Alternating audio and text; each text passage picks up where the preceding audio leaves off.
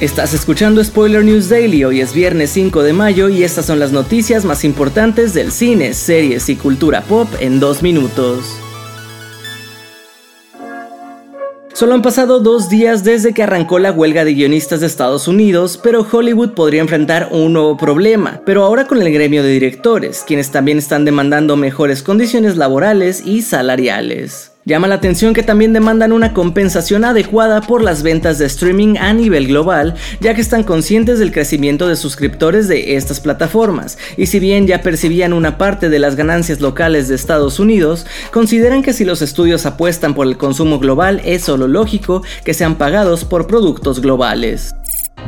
En otras noticias, Caitlin Kennedy, presidenta de Lucasfilm, ha revelado que cada 3 o 4 años tendremos una nueva cinta de Star Wars en cines. Kennedy comparó la franquicia con la de James Bond, que se toma aproximadamente ese lapso de tiempo entre cada cinta, y aseguró que esto también benefició al éxito de la trilogía original de Star Wars, por lo que espera que apegándose a esa dinámica, el estudio pueda trabajar más tranquilamente en cada cinta, y teniendo la oportunidad de pulir cada detalle, o como en sus propias palabras dijo, hacer las películas cuando estén listas para hacerse y estrenarlas cuando estén listas para estrenarse.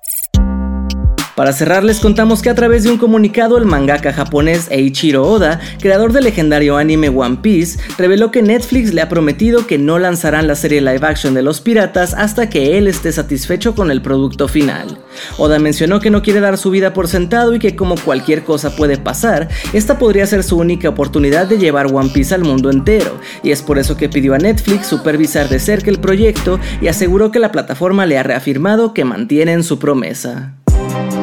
Esto ha sido todo por hoy. Recuerda seguir este podcast donde sea que lo estés escuchando para enterarte de cada nuevo episodio. Yo soy Andrés Addiction y Spoiler News Daily es una producción de Spoiler Time y Posta. Hasta el lunes.